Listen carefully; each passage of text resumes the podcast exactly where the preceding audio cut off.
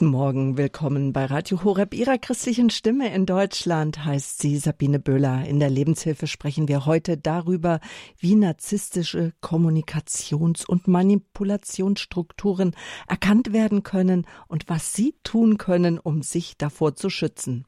Mein Gast ist die Therapeutin für Logotherapie und liebevolle Zwiesprache, Peggy Paquet, die sich seit Jahren ausführlich mit dem Thema beschäftigt. Einerseits, weil diese psychische Störung deutlich zunimmt und andererseits, weil das Bewusstsein dafür wächst. Telefonisch ist sie uns jetzt aus ihrer Privatpraxis für Logotherapie und liebevolle Zwiesprache in Germering, das liegt im Großraum München, zugeschaltet. Guten Morgen, herzlich willkommen, Frau Paquet. Guten Morgen, Frau Böhler. Narzisstische Kommunikations- und Manipulationsstrukturen erkennen, die Fürsorge stärken. So haben wir die heutige Lebenshilfe überschrieben, liebe Zuhörer. Untersuchungen haben gezeigt, dass narzisstische Menschen sehr manipulativ sein können. Sie destabilisieren ihre Mitmenschen, um sich dann zu bereichern, also dann ihre Ziele zu erreichen und das in allen Lebensbereichen und egal welchen Standes. Trotz der äußeren Unterschiedlichkeit narzisstischer Menschen, ob extrovertiert oder verdeckt, verwenden Narzissten alle die gleichen Manipulationstechniken und Kommunikationsstrukturen. Diese Techniken sind erforscht und können ganz klar beschrieben werden. Peggy Paquet sagt, dass es notwendig ist, sie zu erkennen, um sich nicht manipulieren zu lassen und sich nicht für die Zwecke von Narzissten einspannen zu lassen. Jetzt in der Lebenshilfe wird uns Frau Paquet die zahlreichen Manipulationstechniken erklären und aufzeigen, wie wir uns davor schützen können. Frau Paquet, sie führt eine Privatpraxis für Logotherapie und liebevolle Zwiesprache in Germering bei München. Ausgebildet ist sie von Dr. Elisabeth Lukas. Dr. Lukas ist eine der bekanntesten Nachfolgerinnen von Viktor Frankl, dem Gründer der Logotherapie und sinnzentrierten Psychotherapie. Zudem, liebe Zuhörer, ist Peggy Paquet ausgebildet in Traumatherapie. Und vor Jahren hat sie die liebevolle Zwiesprache entwickelt. Das ist ein innerer Prozess, durch den wir Gefühle, die uns schmerzen und belasten, umfassend wahrnehmen und auch annehmen können. Frau Paquet gibt dazu Einführungs- und Ausbildungskurse online und in Präsenz. Mehr dazu erfahren Sie wie immer auf unserer Homepage horeb.org oder auch auf der Website von Peggy Paquet. Seit nunmehr 20 Jahren, also seit 2003, ist Peggy Paquet regelmäßig in der Lebenshilfe hier bei Radio Horeb zu Gast. Einen Namen hat sie sich gemacht durch ihre Arbeit mit Menschen mit großen Leiterfahrungen im Umgang mit Narzissten. Frau Paquet weiß aus der Praxis, wenn die narzisstische Struktur tiefgreifend verstanden wird, ist ein sachlich, nüchterner und abgrenzender Umgang mit Menschen mit einer narzisstischen Persönlichkeitsstörung möglich. Ja, Frau Paket, heute ein großes Thema narzisstische Kommunikations- und Manipulationsstrukturen erkennen, damit die Selbstfürsorge gestärkt werden kann. Ja, manche sagen nun, dass Manipulation etwas Normales ist und manche denken gleich an etwas Übles, wenn es um Manipulation geht. Worum geht es Ihnen denn heute? Also Manipulation ist natürlich so alt wie die Geschichte der Menschheit. Jeder Mensch manipuliert auf die eine oder andere Weise. Also wir machen das, um unsere Interessen durchzusetzen, um andere zu überzeugen, dass das, was wir äh, denken wollen, doch das Bessere ist, aber auch um uns zu schützen. Also Manipulation generell findet im Alltag ständig und überall statt.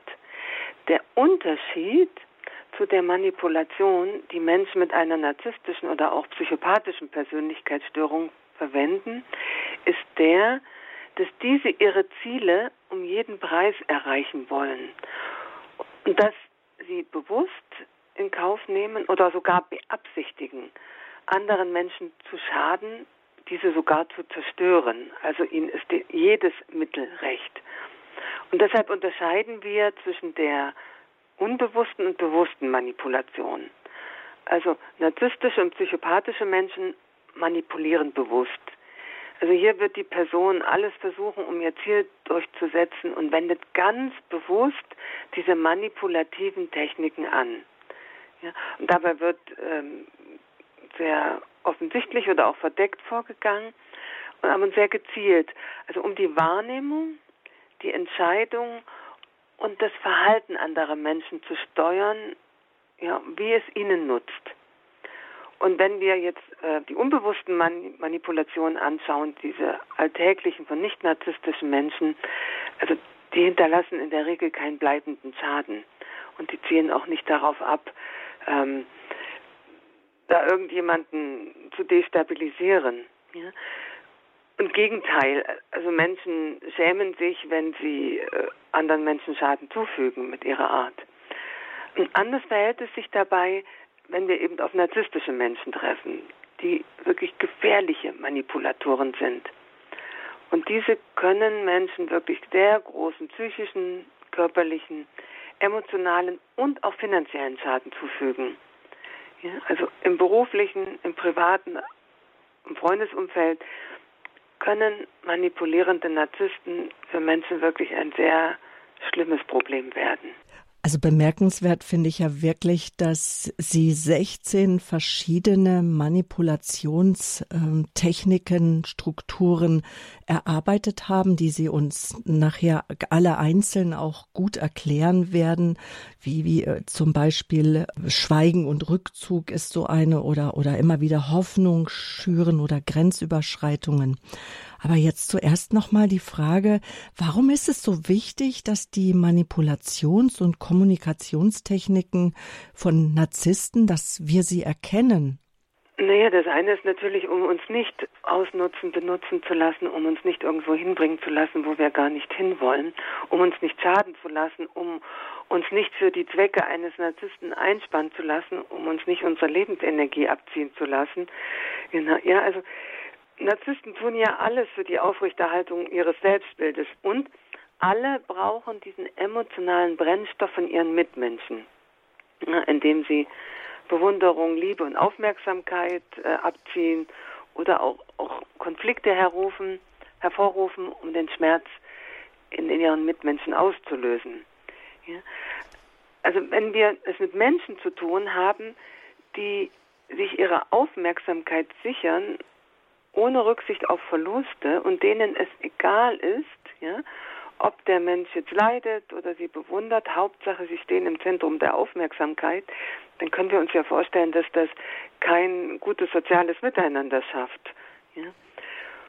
Das Problem ist, dass mit diesen Manipulationstechniken einerseits werden Menschen dazu gebracht, irgendwas zu tun, was sie eigentlich gar nicht wollen, aber sie werden auch sehr destabilisiert psychisch und das erlebe ich immer wieder in der Praxis, dass Menschen sehr verwirrt sind, sehr instabil, wenn sie es mit manipulierenden Narzissten zu tun haben. Und warum sind Narzissten und Psychopathen solche guten Manipulatoren? Wo haben Sie das gelernt? Also die sind ja, also diese Menschen sind ja wirklich wahre Meister darin, andere mit ihrem Charme zu manipulieren. Also einerseits denke ich, dass es daran liegt, dass ihnen eben diese gesunde Scham und diese gesunden Schuldgefühle fehlen. Da kann ich dann alles machen. Wenn mir das fehlt, wenn das bei mir nicht anspringt in meinem inneren System, dann kann ich alle Zwecke einsetzen. Ja? Und wenn sie eben ihr Ziel nicht erreichen auf, mit dem Charme, dann versuchen sie es mit emotionaler Erpressung, mit Lügen und ähm, Eben, das ist eben dieses Fehlen von etwas, von einem Gewissen. Ohne schlechtem Gewissen sind Menschen die Auswirkung ihres manipulativen Tuns auf andere Menschen völlig egal. Ja, da sind wirklich mhm. alle Mittel recht. Also narzisstische Kommunikation und Manipulationsstrukturen erkennen, so das Thema heute in der Lebenshilfe. Peggy Paquet, sie ist mein Gasttherapeutin für Logotherapie, ausgebildet auch in Traumatherapie und auch Therapeutin für liebevolle Zwiesprache, eine Methode, die sie selbst entwickelt hat. Also der Narzisst, der gerne manipuliert. Jetzt frage ich mich, aber wodurch kann denn jetzt nun diese Manipulation wirken? Weil wir gehen doch alle einigermaßen wach durch unser Leben durch. Genau, also würde es mal kurz anschneiden, weil ich denke, das wird dann im Laufe der Erklärungen auch, auch klar bei den einzelnen Techniken. Also ein Aspekt ist, dass Manipulation dadurch wirkt, wenn wir etwas oft genug gesagt bekommen, dass wir es irgendwann beginnen zu glauben. Das ist ein Aspekt, ja, wenn das ähm, diese sogenannte Gehirnwäsche auch. Und sie wirkt sehr stark durch Angst, dass etwas angesprochen wird, wovor Menschen eine tiefe Angst haben. Ja, vor der Politik, vor dem bösen irgendwas. Ja. Und es werden sehr tiefe emotionale Schmerzpunkte gezielt angesprochen und damit Gefühle und Bedürfnisse manipuliert. Ja. Ein anderer Aspekt, wodurch das wirkt, durch das extrem schnelle Aufbauen einer geschäftlichen, emotionalen oder körperlichen Nähe, wenn das so ganz schnell, die sind sehr überrumpelnd mit ihrem Charme, werden Menschen vernebelt und werden eben schnell in eine abhängige Beziehung gebracht. Ja. Überhaupt gibt es oft, nicht immer, aber oft in dieser Kennenlernphase ein sehr schnelles Tempo. Genau, weil diese Kommunikationstechniken von Narzissten eine Verwirrung beabsichtigen beim Gegenüber. Wenn ein Mensch verwirrt ist und denkt, ja, was passiert hier denn eigentlich, was sehr häufig passiert im Umgang mit narzisstischen Menschen, dann wird ein Mensch handlungsunfähig, der erstarrt irgendwie innerlich und dadurch leichter manipulierbar. Ja, und es wirkt dadurch, dass Informationen verdreht wird, dass äh, gelogen wird, dass Menschen gegeneinander ausgespielt werden. Ja, es und werden Gemeinsamkeiten vorgegaukelt durch Techniken wie Spiegelung und Pacing. Ja, also Pacing heißt sich angleichen. Also Narzissten können Empathie vorspielen. Und diese Empathie, die, wenn man genau hinspürt, wirkt die oft übertrieben. Wir, wir mögen Empathie, aber die ist ein Tick zu viel, immer ein Stück aufgesetzt. Ja, da wird Empathie regelrecht demonstriert. Und echte Empathie ist etwas Ruhiges, also sie gibt statt zu nehmen. Hm. Und betrifft das nun den Privatbereich, also Partnerschaft, Ehe, Beziehung oder auch Geschäftsleben oder auch ehrenamtliches Engagement? Überall. Überall? Über alle, alle Lebensbereiche, generell alle Lebensbereiche. Wo natürlich auch Beziehungen im Spiel sind, sind ja auch im Geschäftsbeziehungen. Aber wenn jemand jetzt durch diese übertriebene Empathie durch dieses schnelle Tempo vernebelt wird im Geschäftsbereich, können wir uns vorstellen, dass ich dann schneller ein, ein Geschäft abschließe oder auf etwas eingehe, was ich vielleicht gar nicht will. Genau, und das Erzeugen von Mitleid ist eine sehr häufige Methode. Das Opferspielen, dann inklusive einer fatalen Täter-Opfer-Verdrehung. also Narzissten erfinden herzergreifende Geschichten, wie schlecht sie behandelt wurden, und diese können wirklich komplett erlogen sein. Nun, und wie wirkt Manipulation noch? Also die zielt oft auf unsere tiefsten Bedürfnisse ab, ja, auf unsere Bedürfnisse nach Zugehörigkeit, nach Sicherheit, nach Wertschätzung, nach Besonderssein. Also Manipulationstechniken in den Medien zum Beispiel, da gibt es einige Untersuchungen, ja, wie bei den Verschwörungstheorien, im Business, in der Werbung. Die sind wirklich schon recht gut untersucht und beschrieben die Manipulationstechniken aber von wirklich malignen, narzisstischen und psychopathischen Menschen, die sind besonders schädlich und grausam. Also bei der Werbung, okay, dann kaufen wir etwas, was wir vielleicht nicht unbedingt gebraucht haben, aber mhm. es wird unserem Leben nicht so wahnsinnig schaden. Aber mit diesen Menschen mit fehlender Gewissensfunktion, das hat sehr, sehr häufig einen, einen Auswirkung, die uns großen Schaden zufügt. Mhm. Sie haben eben auch von emotionaler Erpressung äh, gesprochen. Was versteht man darunter? Also bei emotionaler Erpressung wird eine Ungleichheit erzeugt äh, zwischen beiden Beteiligten, ja. Also die wird primär im privaten Bereich angewendet und greift tief in die Gefühlswelt äh, bei dem Gegenüber ein. Ja, also der Kern bei emotionaler Erpressung ist das Wecken von Schuldgefühlen beim anderen. Und je emotionaler und näher die Beziehung ist, desto besser funktioniert es. Ja? Einerseits werden Schuldgefühle geweckt und andererseits werden Konsequenzen angedroht. Also ein Beispiel in, der, in einer Paarbeziehung. Sagt der Narzisst, da du mir nicht alle Zuwendung gibst, die ich brauche, kann ich nicht mehr mit dir leben. Es sei denn, du änderst dich und triffst dich nicht mehr mit deinen Freunden. Ja, also die Erpressung ist, ich will, dass du das lässt und drohe dir an, wenn du das weitermachst, dass ich dich verlasse. Du bist aber schuld, weil du mir die Zuwendung nicht gibst. Also es werden bei emotionaler Erpressung äh, die Schwachstellen von Menschen ausgenutzt, es werden Vorwürfe konstruiert, die zum Teil noch nicht einmal der Wahrheit entsprechen wo es das Ziel ist, den anderen in die Defensive zu treiben. Ja, wenn einer beginnt, sich zu verteidigen, stehe ich schon mit dem Rücken an der Wand, da stehe ich schon in der Ecke, ja. Und die Erpressten beginnen irgendwann sich selbst zu hinterfragen, ob sie nicht doch Schuld haben. Und natürlich haben sie Angst, die angedrohten Konsequenzen könnten umgesetzt werden. Und dann beginnen sie, den Erpresser zu besänftigen und gegen ihren Willen zu handeln. Also sie machen etwas, was sie, also ich treffe mich dann nicht mehr mit meinen Freunden, obwohl mir die wichtig sind. Und das hat ja dann weiter schädigende mhm. Auswirkungen, weil ich dann in der Isolation lande.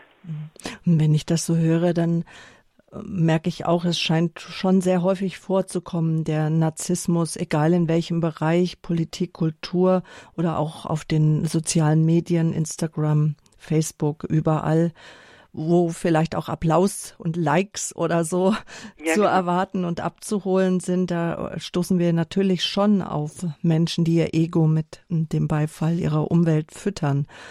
Wie Sie eben schon auch gesagt haben, im Privatleben, Arbeitsleben scheinen Narzissten, scheinen wir davor nicht sicher zu sein. Doch so mancher könnte fragen, schieben wir Narzissten nicht in so eine böse Ecke hinein, Frau Paquet? Das ist eine wirklich, wirklich wichtige Frage, Frau Böhler, und ähm, ich habe da tiefstes Verständnis für die Frage.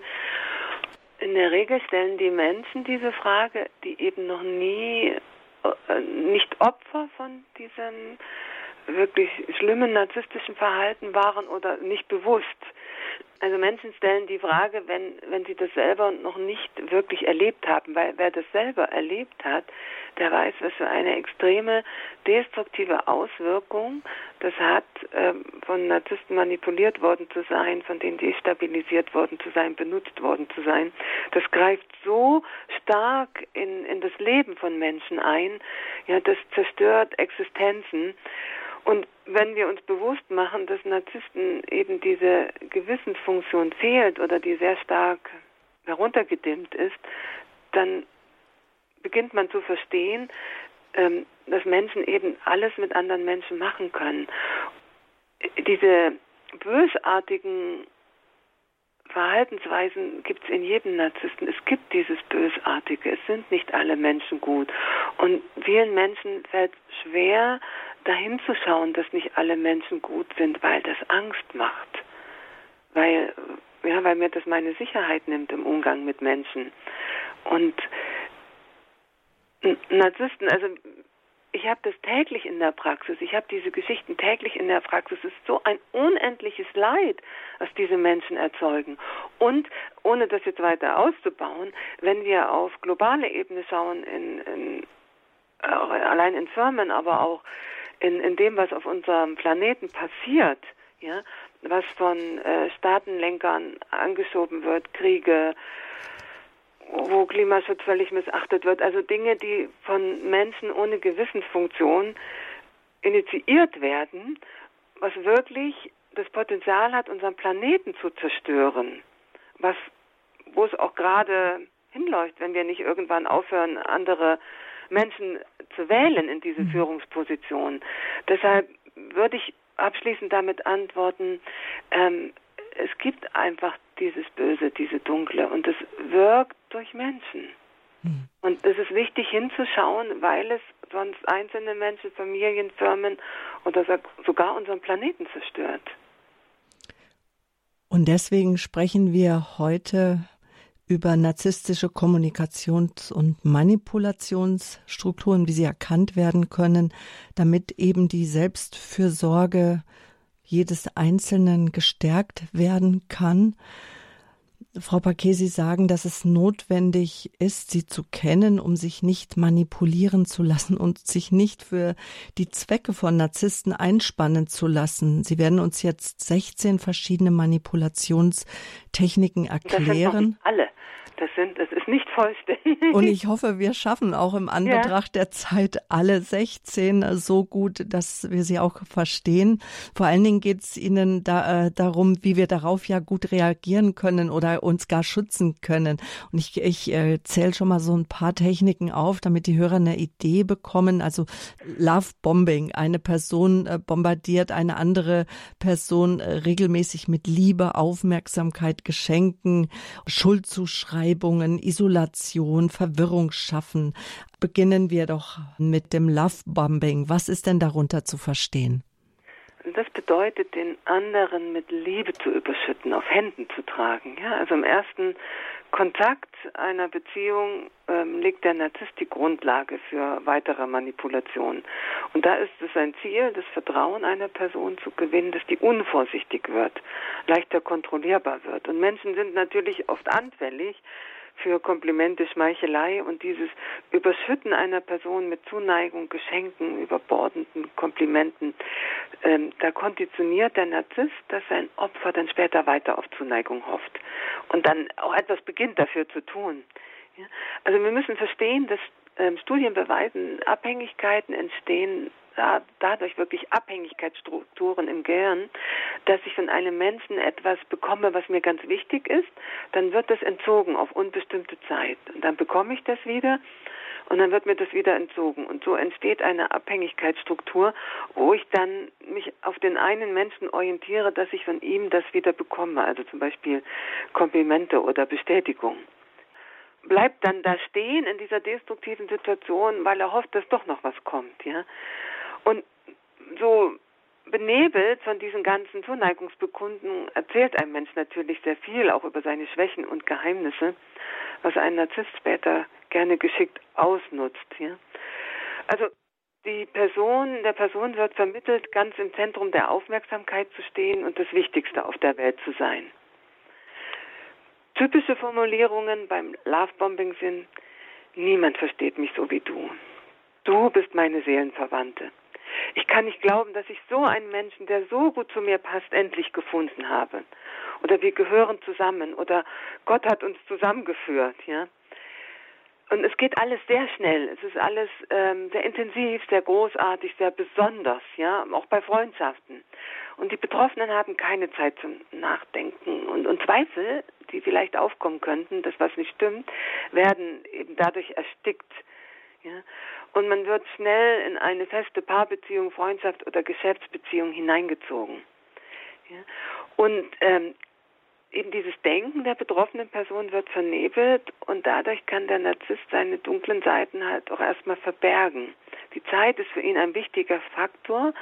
Er muss schnell und effektiv sein, um die Person an sich zu binden und, um Abhängigkeiten zu etablieren.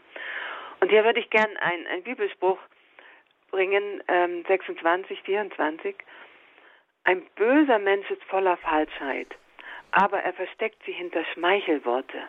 Und wenn er so freundlich redet, glaubt ihm nicht. Er hat alle erdenklichen Teufeleien im Sinn. Mhm, das ist auch Sprüche 26, Vers 24. Das war jetzt so eine Manipulationsart. Aber dann gibt es ja noch die sogenannte Spiegelung und die Schuldzuweisungen und ah, die Einschüchterung. Was verstehen wir darunter? Genau, also Spiegelung bedeutet, zu dem zu werden, was sein Gegenüber sich wünscht. Ich fühle mich gleich, ich habe die gleichen Interessen, ich will das Gleiche. Und so beginnt sich, äh, ich fühle mich zutiefst verbunden mit meinem Gegenüber. Und dadurch lässt sich der Betroffene leicht aushorchen und der Narzisst stellt ganz viele Fragen. Ja, damit lässt sich ein ähm, Mensch in Zukunft besser manipulieren. Ich fühle genauso wie du. Ich denke das Gleiche wie du. Das war schon immer meine liebste Musik, mein liebstes Essen, meine liebste Sportart. Ja? Also wird zu dem Menschen, den ich mir schon immer gewünscht habe. Schuldzuschreibung. Narzissten erzeugen gerne beim Gegenüber Schuldgefühle. Also sie beherrschen diese Täter-Opfer-Verdrehung perfekt, sodass immer das Gegenüber schuld ist. Immer. Auch wenn es überhaupt nicht schuld ist. Also, Beispiel. Ich musste fremd gehen, weil du mir nicht mehr genügend Aufmerksamkeit gegeben hast. Ja. Also Schuldvorwürfe sind oft inszeniert und die Betroffenen sind sehr beschämt, verwirrt, gelähmt und dann versuchen sie die vermeintliche Schuld wieder gut zu machen und sind damit ganz im Griff des Narzissten.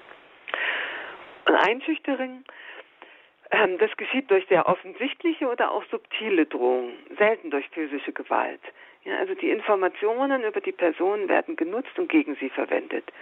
Und hier spricht der Narzisst gezielt die Ängste des anderen an und nutzt diese aus. Beispiel ein Chef.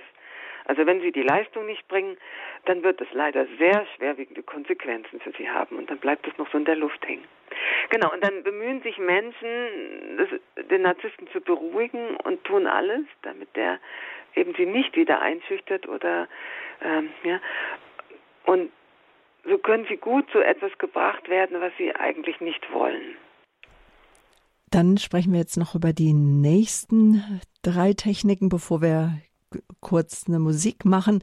Und zwar, dann kennen wir noch die Techniken der Triangulation, der Isolation und der Verwirrung schaffen.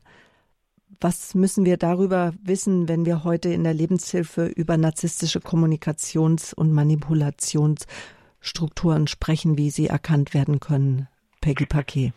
Also Triangulation findet wirklich sehr häufig statt und das kennen viele Menschen nicht. Das, es wird eine imaginäre oder offensichtliche Konkurrenz aufgebaut, sozusagen eine dritte Person hinzugezogen. Äh, oft wird Person 1 etwas über Person 2 erzählt und Person 2 etwas über Person 1. Also beide werden gegeneinander ausgespielt und der Narzisst amüsiert sich prächtig. Ja? Also er spielt die Opfer gegeneinander aus und beide werden in Angst gehalten und es werden Reaktionen provoziert, die der Narzisst dann wieder anklagen kann. Und die dritte Person kann sogar erfunden sein, eine Frau, die etwas von ihm will zum Beispiel. Und dann strengt sich natürlich jede Person an, ähm, um besser zu sein und um die Zuwendung und Liebe des Narzissten nicht zu verlieren. Isolation. Ähm, der Narzisst erzählt äh, den Betroffenen, ähm, über den Betroffenen vor anderen Personen schlechte Dinge, sodass sie sich von anderen Menschen abwenden. Also er erzählt zum Beispiel, dass andere schlecht über ihn reden und dann möchte der Betroffene mit den anderen Menschen nichts mehr zu tun haben und schon ist er isoliert.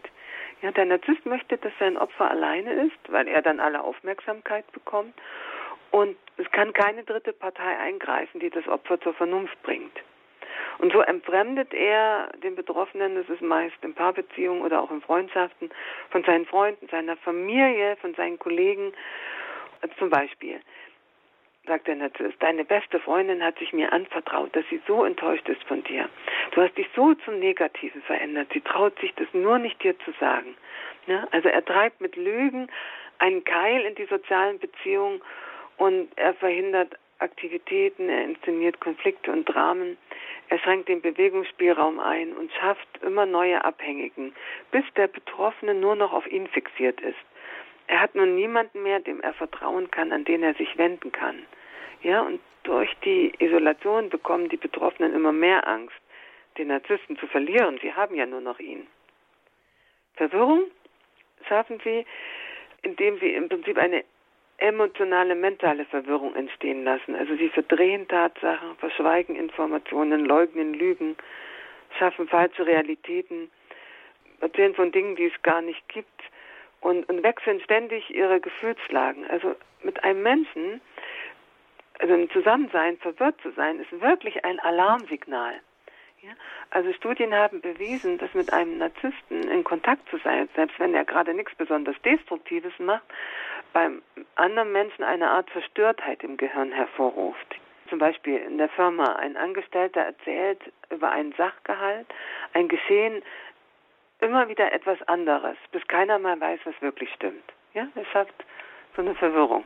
Das sagt Peggy Paquet. Sie ist heute mein Gast hier in der Lebenshilfe. Die haben wir überschrieben. Narzisstische Kommunikations- und Manipulationsstrukturen erkennen, die Selbstfürsorge stärken. Sie wird uns einige Techniken vorstellen, die auch erforscht worden sind. Jetzt nach der Musik geht es weiter. Bleiben Sie dran. Bis gleich.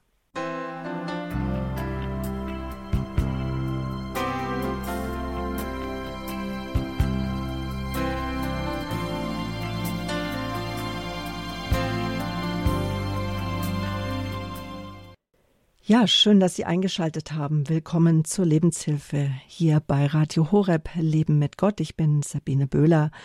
Heute sprechen wir über narzisstische Kommunikations- und Manipulationsstrukturen, wie sie erkannt werden können, ja, und was wir tun können, um uns davor zu schützen. Und wir haben eben schon gehört, jeder Mensch ist betroffen, jeden Standes, egal ob jetzt in der Familie, im Arbeitsleben, in der Freizeit, im Ehrenamt, egal wo.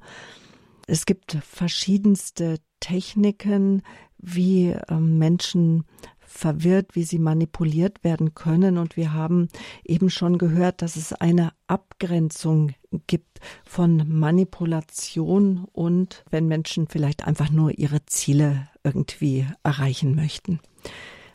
Auf jeden Fall machen wir jetzt weiter mit diesen Manipulationstechniken. Peggy Parkesi ist unser Gast.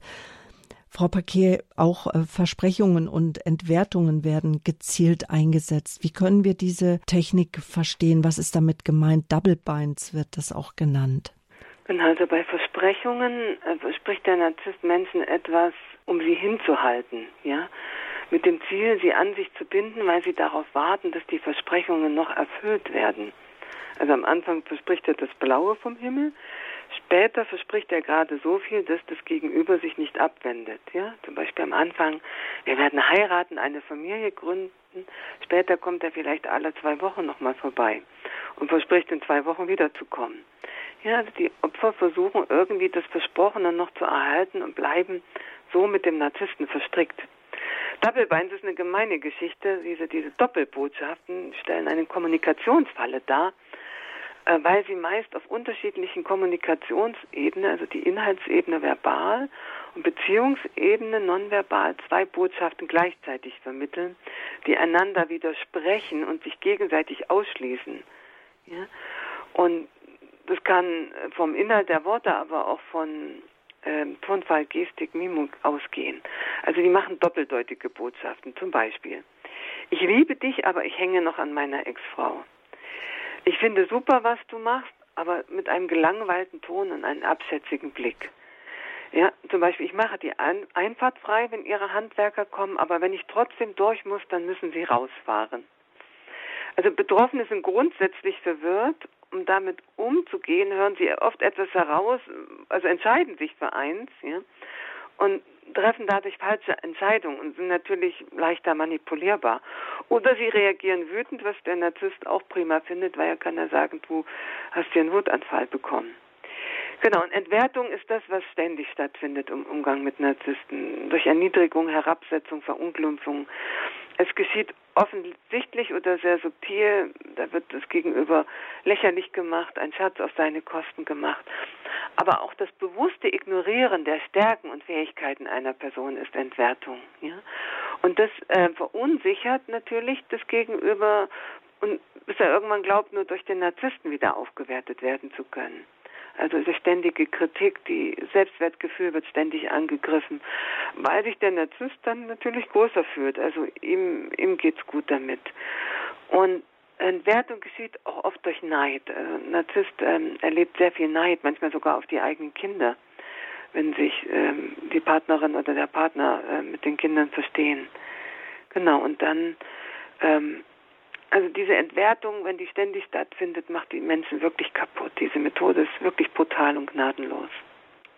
Lassen Sie uns jetzt über Verleumdung, Projektions- und Schweigebestrafung sprechen. Das haben wir eben schon kurz angedeutet, genau. dass das auch zu den Techniken äh, gehört. Wie setzt ein Narzisst diese zur Manipulation ein, Frau Paquet?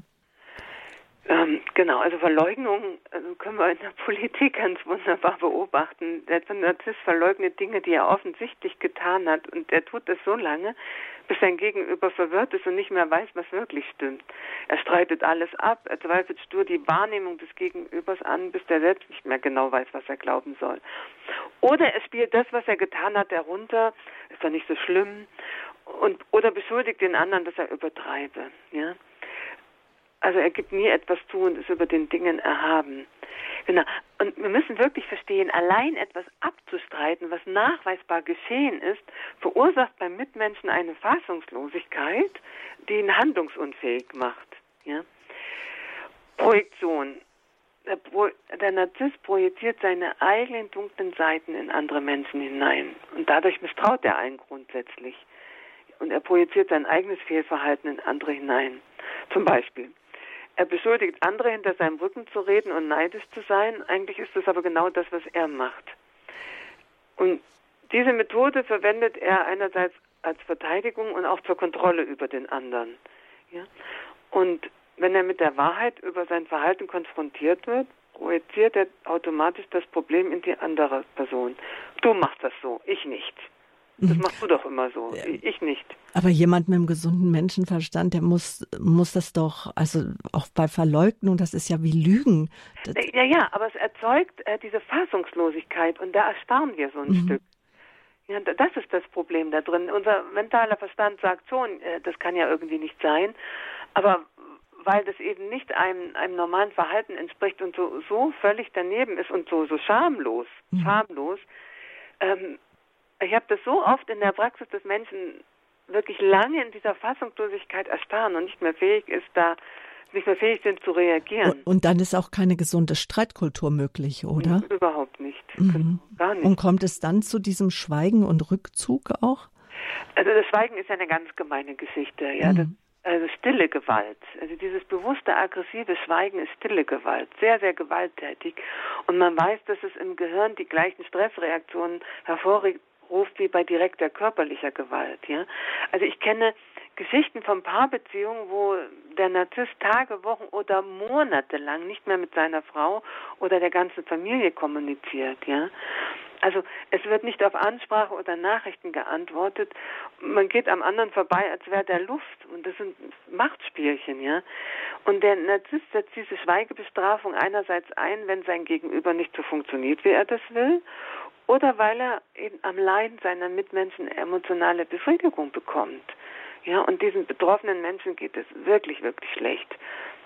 Und weiterhin bewirkt diese Methode, dass diese betroffenen Personen die Schuld bei sich suchen und Zugeständnisse machen, die sie sonst nie tun würden.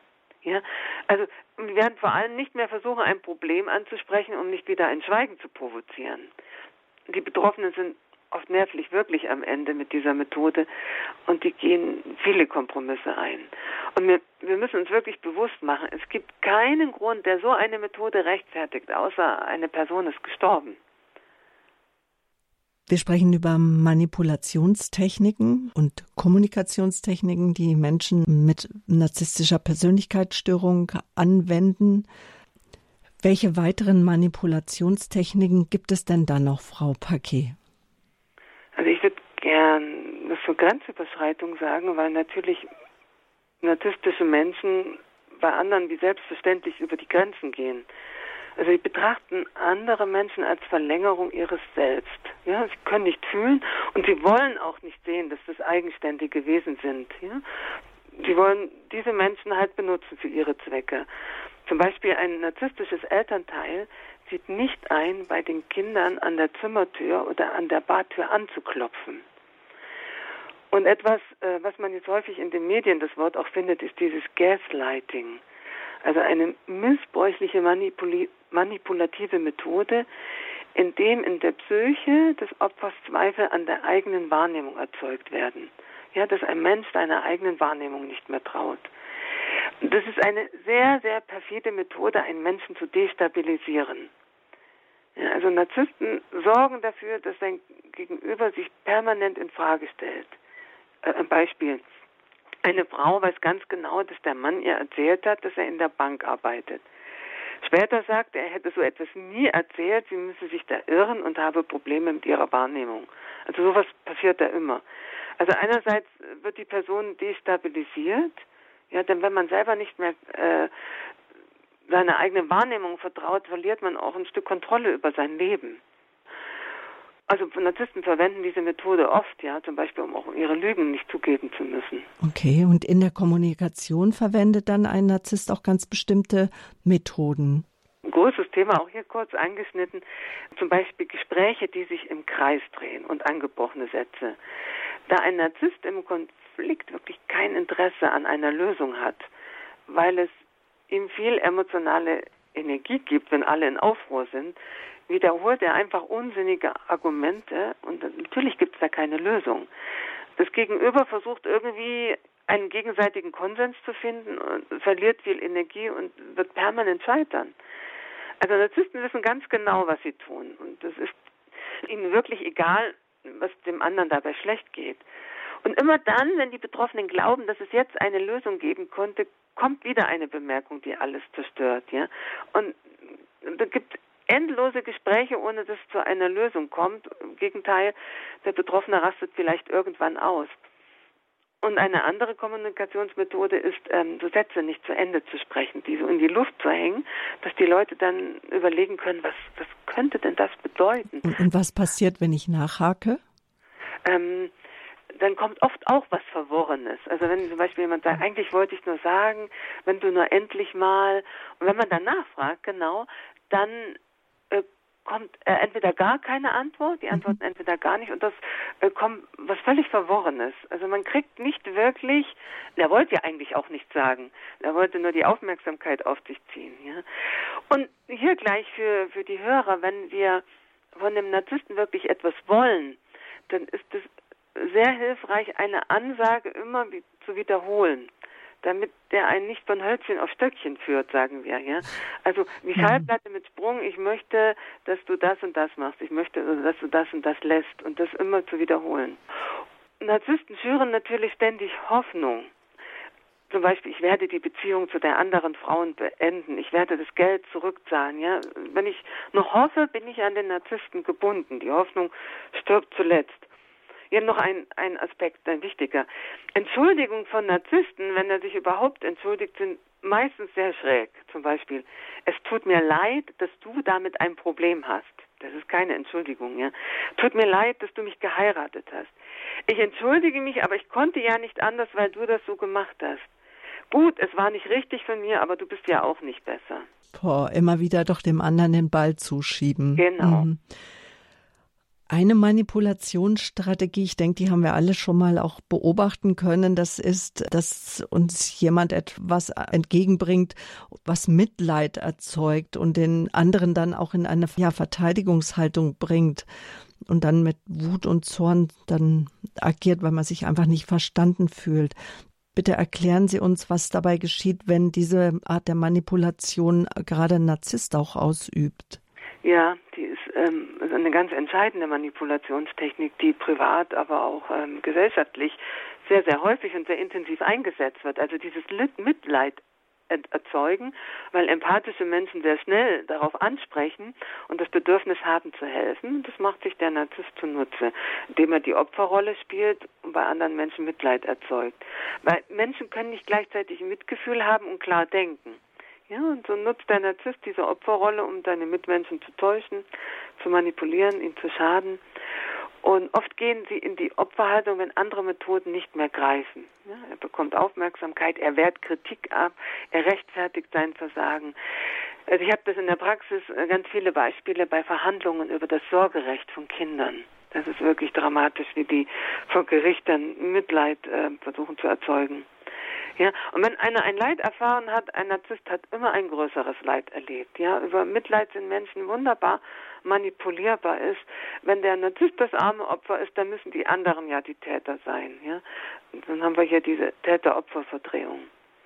Und den anderen in die Verteidigungshaltung zu bringen, ja, da werden natürlich die Schwächen und Fehler, die der Narzisst schon ausgespäht hat, dann äh, aufgewärmt und gegen die Person verwendet, also dass die Person sich ständig verteidigen muss und nicht mehr in der Lage ist, das destruktive Verhalten des Narzissten anzusprechen. Ja, da, da wird es eben schwierig. Und dann versuchen sie sich äh, wohlgefällig zu verhalten, um nicht wieder ständig angegriffen zu werden.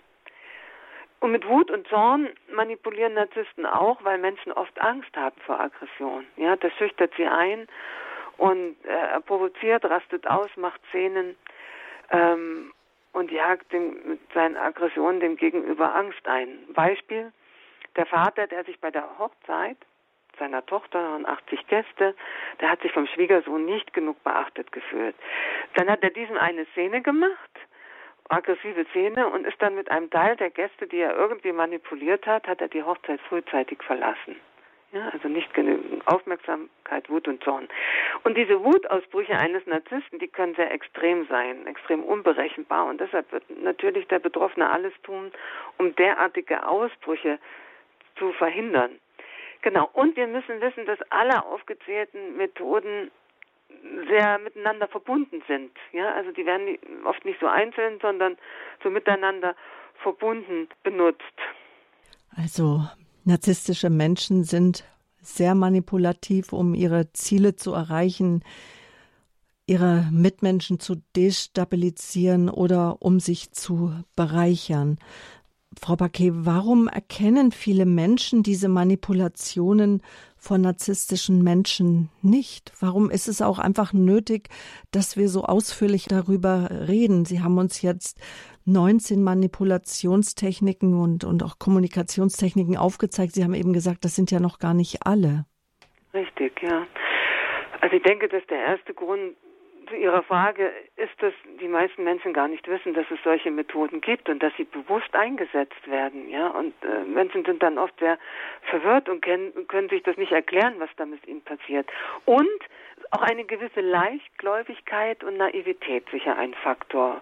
Ja. Ein weiterer wesentlicher Aspekt, dass Narzissten immer genau die Bedürftigkeit der jeweiligen Menschen bedienen. Sie erkennen sofort, wo einer irgendwie mehr wertgeschätzt werden möchte oder zugehörig sein will. Ja? Und so machen sie Menschen weiß, dass sie etwas Besonderes sind. Und für dieses Gefühl, etwas Besonderes zu sein, sind Menschen wirklich bereit, viel zu tun. Also wer für Schmeicheleien anfällig ist, wird schneller in so eine Falle geraten, ja. Was schützt uns vor Manipulation? Also als erstes ist es notwendig, eben diese Techniken zu kennen, zu wissen, dass es sie gibt und in welcher Form sie angewendet sind. Deshalb haben wir das heute ja alles so zusammengepackt, dass man mal so einen Überblick hat und, und sich weiter damit beschäftigen kann. Ja. Und dann sollte man sich bewusst werden, dass nicht jeder Mensch es wirklich gut mit uns meint, dass es nicht nur gute Menschen gibt und dass man nicht jedem Menschen vertrauen sollte und auch nicht jeder Inf Information glauben sollte leere Versprechungen, Verdrehungen, Schuldzuweisungen und Lügen werden uns viel leichter auffallen, wenn wir wach und bewusst sind. Nochmal, ich wiederhole das, also wenn wir uns verwirrt fühlen, immer wieder auch mit einer Person, ist das ein Alarmsignal. Ja, das ist ein Weckruf, hinzuschauen, was da mit uns gemacht wird. Verwirrung lähmt. Und unsere Anfälligkeit für Mitleid und Mitgefühl erkennen. Also es gibt doch zu viel an, an, an Mitleid und Mitgefühl. Dunkle Menschen nutzen diese zutiefst menschliche Fähigkeit für ihre Zwecke aus. Ja? Also Mitgefühl vernebelt unsere gesunde Urteilsfähigkeit. Und überprüfen wir unsere Anfälligkeit für Komplimente und Schmeicheleien ein gesundes Empfinden auf diese übertriebenen Schmeicheleien ist eher so eine innere Abwehr oder vielleicht sogar eine Belustigung. Ja? Also Narzissten schmeicheln sich immer irgendwo ein. Das können wir dann auch beobachten, wie sie es bei anderen machen, Vorgesetzten, Freunden, Seminarleitern. Also wirklich Schmeicheleien, so, so angenehm sie vielleicht klingen mögen, sind immer mit Vorsicht zu genießen.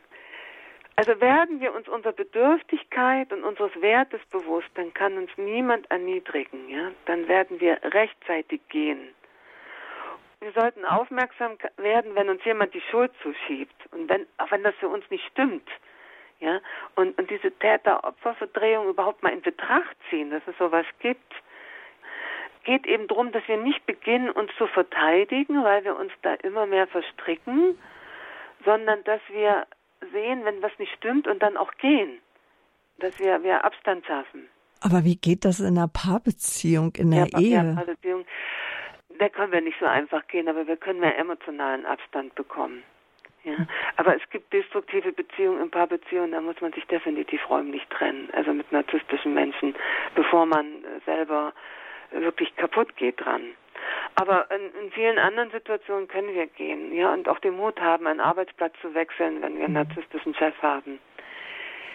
Zum Beispiel ist es wichtig, die Zeugen dazu zu nehmen, wenn man äh, zum Beispiel bemerkt, dass der Chef narzisstisch ist, dass man Vorfälle dokumentiert, dass man die Personen anspricht, die angeblich schlecht über einen gesprochen haben bei der Triangulation. Und jetzt möchte ich gern zum Abschluss noch ein Bibelzitat bringen, was hier zu 100 Prozent passt, also Psalm 36.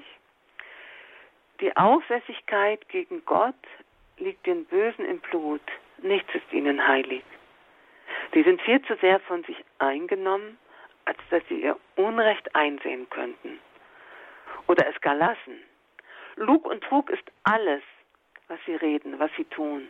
Ist weder vernünftig noch gut. Sogar im Bett schmieden sie üble Pläne. Sie bleiben bei ihrem schlimmen Treiben. Nichts hält sie von ihrer Bosheit zurück. Also das wird uns schon mitgegeben. Frau Paquet, das waren jetzt narzisstische Kommunikations- und Manipulationsstrukturen, wie wir sie erkennen können und wie wir einfach für uns selbst mehr sorgen können. Jetzt vielleicht, jetzt denke ich an alle, die zum allerersten Mal davon gehört haben oder die sagen, ja, aber wie, wie tickt denn nun ein Mensch, der eine narzisstische Persönlichkeitsstörung hat? Vielleicht können Sie es nochmal auf den Punkt bringen. Wie gelingt es, die narzisstische Persönlichkeitsstörung? Wie kann sie verstanden werden? Wie, wie kann sie erkannt werden? Was hilft einfach auch Betroffenen, wenn ich das vielleicht bei einer Freundin sehe, die mit einem narzisstischen Mann zusammen ist oder einen narzisstischen Chef hat? Also mit dem Erkennen, also da haben wir jetzt äh, bei Radio Horeb in den letzten Jahren, also gerade im letzten Jahr mehrere Sendungen gemacht und auch davor, da gibt es einige schon, äh, die wir zusammen gemacht haben zum Thema eine narzisstische Struktur erkennen und damit umgehen. Äh, und zu dem Erkennen hier noch in dieser Sendung, wenn ich, es gibt diese vier E's von Dr. Reinhard Haller, die zuerst zu überprüfen. Hat jemand einen Empathiemangel, der sehr deutlich ist? Ja? Benutzt jemand Entwertung? Ist jemand sehr, sehr eigensüchtig? Also dreht sich um ihn und, und schaut, dass es ihm gut geht und ist jemand empfindlich auf Kritik. Und wenn diese vier E's zutreffen, dann macht das Sinn, da mal weiter zu forschen, ob es sich in, in diese Richtung bewegt, ja. Also das Problem ist ja, dass diese Menschen nirgendwo hingehen und keine Diagnose bekommen. Wir können ja immer nur von einem Verdacht sprechen, aber die Betroffenen sind die, die es wissen, die das mitkriegen, ob das stimmt, weil die das tagtäglich erleben. Ja. Und, und nur wenn ich das weiß, kann ich lernen, entweder mich zu schützen oder adäquat zu reagieren. Nur dann. Vorher tappe ich eben immer genau in diese Fallen, die wir besprochen haben. Wenn ich jetzt eine Freundin habe, die so einen Chef hat, wird die in der Regel sehr froh sein, wenn ich ihr dann Hinweis gebe, lies doch da oder hör doch mal, Informationen geben. Und wenn es aber sich in der Familie abspielt, kann ich das auch nur sehr vorsichtig machen als Angebot. Ja, es ist ähm, ein, ein heikles Thema in, in, in vielerlei Hinsicht. Und es geht doch nicht darum, dass wir Menschen abstempeln und es geht auch nicht gegen den Narzissten, sondern es geht zum Schutz für die Betroffenen. Das, das ist das Ansehen. Ja, Narzissten dürfen ihren Weg gehen, aber es geht darum eben, dass sie anderen Menschen nicht schaden und auch nicht so massiv schaden. Ja, das ist das Ansehen, auch mit den ganzen Sendungen. Wie Menschen ihre Wunden überwinden und heilen können von narzisstischem Missbrauch. Dazu gibt es auch ein Online-Seminar jetzt nach der Sommerpause. Bei uns geht die Sommerpause in Bayern bis zum September und am 23. und 24. September gibt es das zu ein Online-Seminar, ein Zoom-Meeting, wo man sich von überall her zuschalten kann. Ja, also das denke ich, ist eben diese ähm, diese Einzigartigkeit dieses Seminars, es geht nicht darum, Narzissten zu erkennen und darüber zu reden, sondern wirklich bei mir zu schauen, welche Wunden hat das ausgelöst, was hat mich da überhaupt reingebracht und wie kann ich da wirklich dran wachsen, auch, auch mhm. neue Aspekte in meinem Leben gestalten und stärker dran werden. Es geht Ihnen nicht nur um Menschen, die in Partnerschaften leben, wo ein Partner, wo der Partner eben Narzisst ist, sondern Geschwister können ja auch narzisstisch geprägt sein, Eltern ja, also, oder Arbeitgeber. Also alle Menschen, die damit mhm. Haben. Also alles, was wir menschlich, wie wir da in Beziehung stehen. Ja. ja, und für jeden, der sich dafür interessiert, schauen Sie einfach auf unserer Homepage www.horeb.org.